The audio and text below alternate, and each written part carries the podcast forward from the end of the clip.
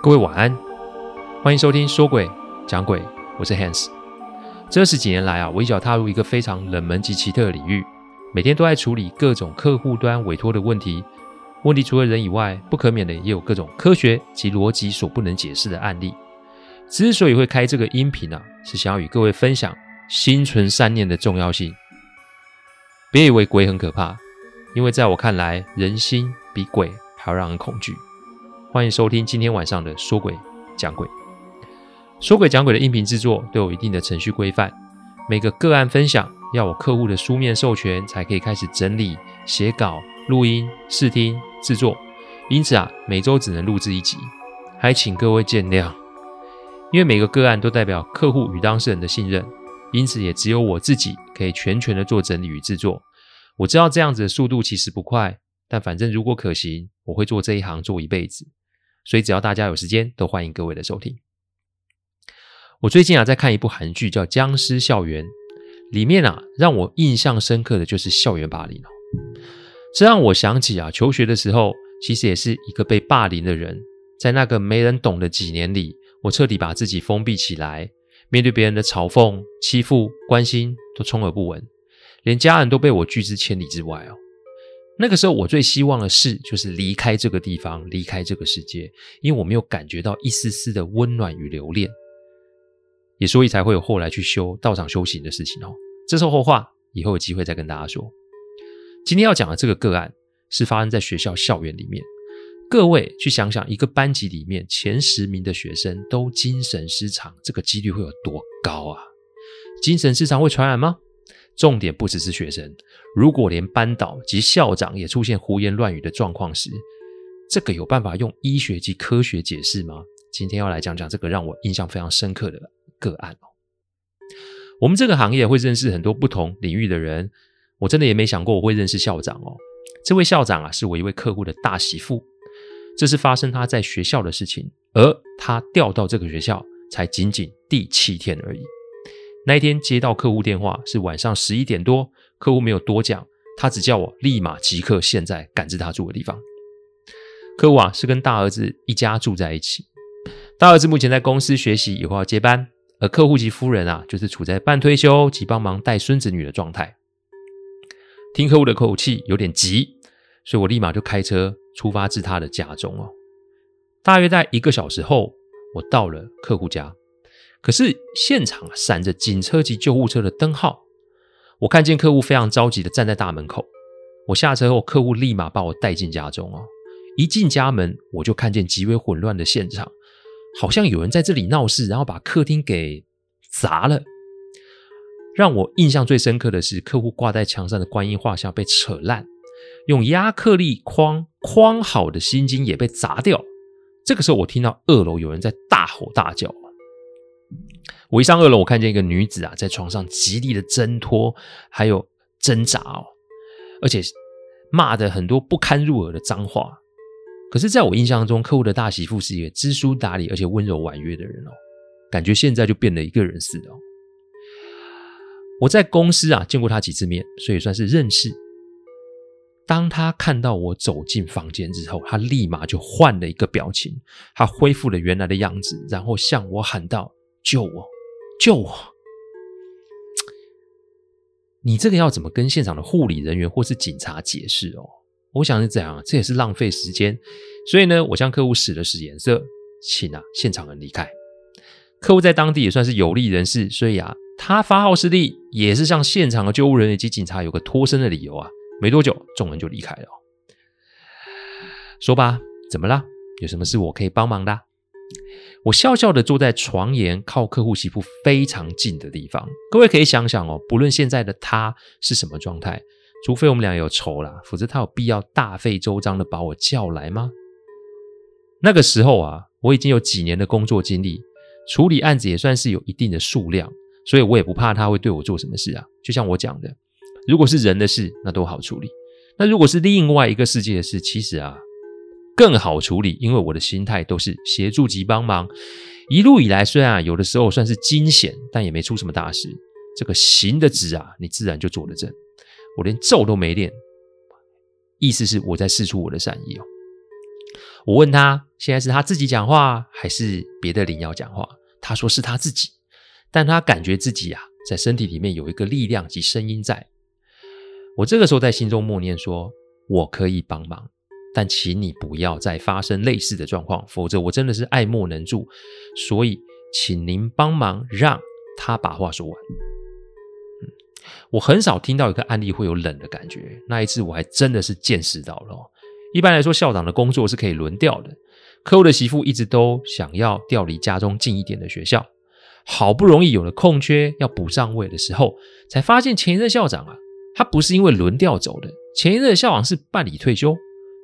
可是这个校长才五十出头诶，那本以为校长是有什么人生规划，但后来在交接的时候才得知，校长是因为精神失常，所以才办理退休。他说他在一脚踏进。校长办公室的时候，他发现墙上有很多贴过符咒的痕迹。所谓的很多，就是一面墙哦，大概贴了将近三十张符的意思哦。再来是抽屉里面有很多经书放着。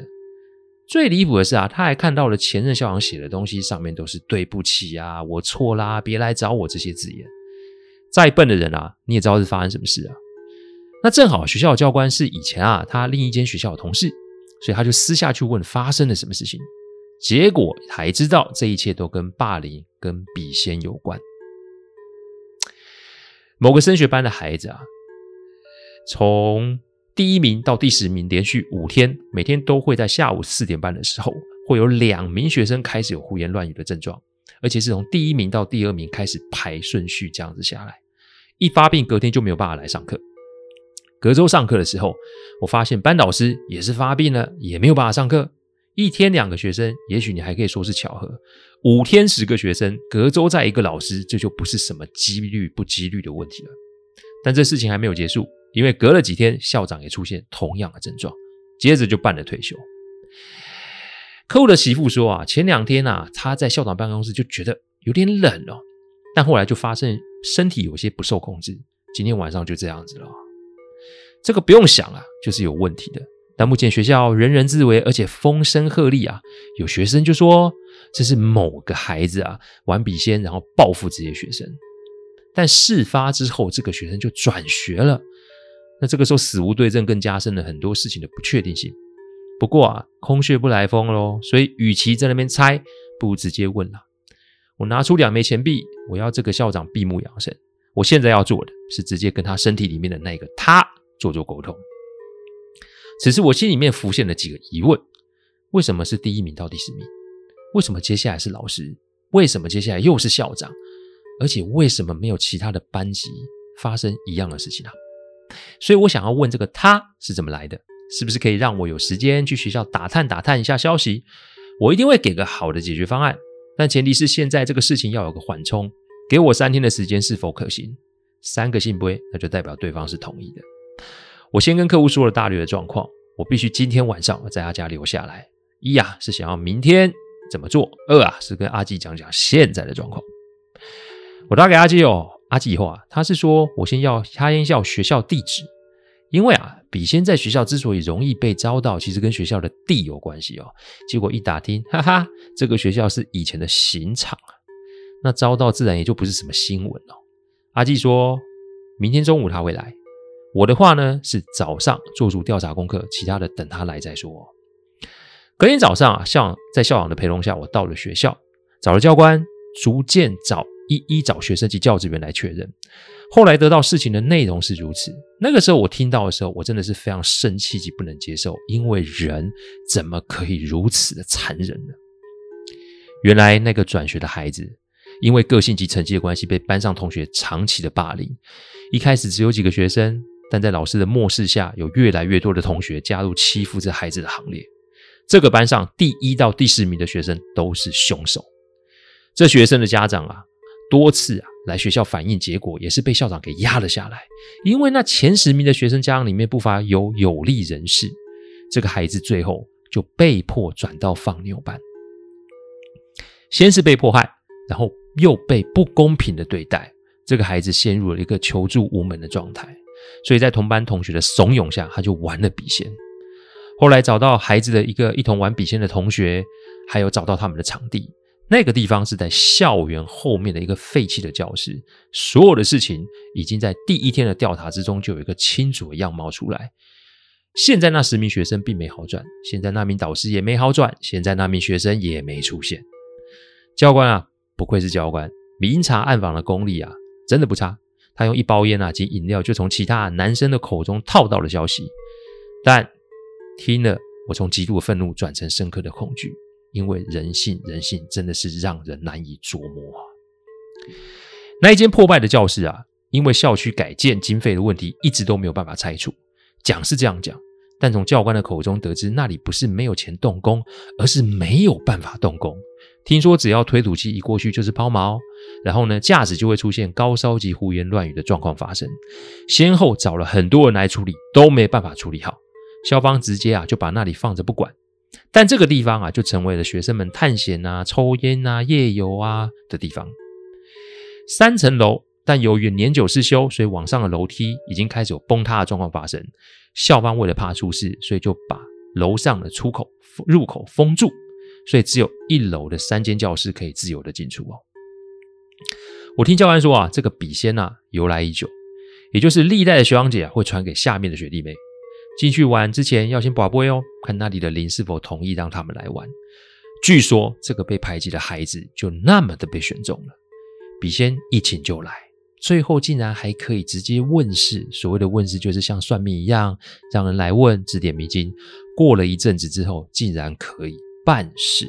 办事就是处理各种无形的问题，当然让人没有理智、害人出事的血光之灾也在这个办事的范围里面。我可以理解这个孩子为何被选中，因为他的内心里面充满了愤怒与恐惧。在现实的世界的挫折，只会让他想投入另一个世界的怀抱。因为一切用玄学的角度来解释，其实都是有解的。看来出事的元凶已经算是找到。我记得阿基的提醒，不要不敢自己就这么的进去。眼下的状况啊，其实有些复杂及难辨。到底是要先破魔，还是要先找到孩子，还是要先救那些学生？是否也要救老师及校长？说真的，我内心并没有一个定论。我以前也是被欺负长大的，所以对于这些人，我只能用深恶痛绝来形容。但对于那个孩子，我只有心疼与心急啊！我当下也不知道怎么去处理，一切只能等阿基的到来才有办法来有个头绪。我站在那一栋废弃大楼的前面，突然心神有些晃动，因为我突然看见了我小时候被欺负的那个情景，顿时那个愤怒与悲伤就浮现了出来。不会吧？白天站在外面也会中招？但这个时候，我的身后有一只温暖的手放在了我的肩上，我知道是阿基来了。到底我们会怎么处理这个个案呢？一切的谜底就请各位下周再来准时的收听了哟。谢谢大家赏光，听完后请喝杯温开水再去休息。我讲的不是什么乡野奇谈，我讲的都是真实发生的案例。我最希望的就是劝大家心存善念，祝各位有个好梦。我们下周再来说鬼讲鬼，各位晚安。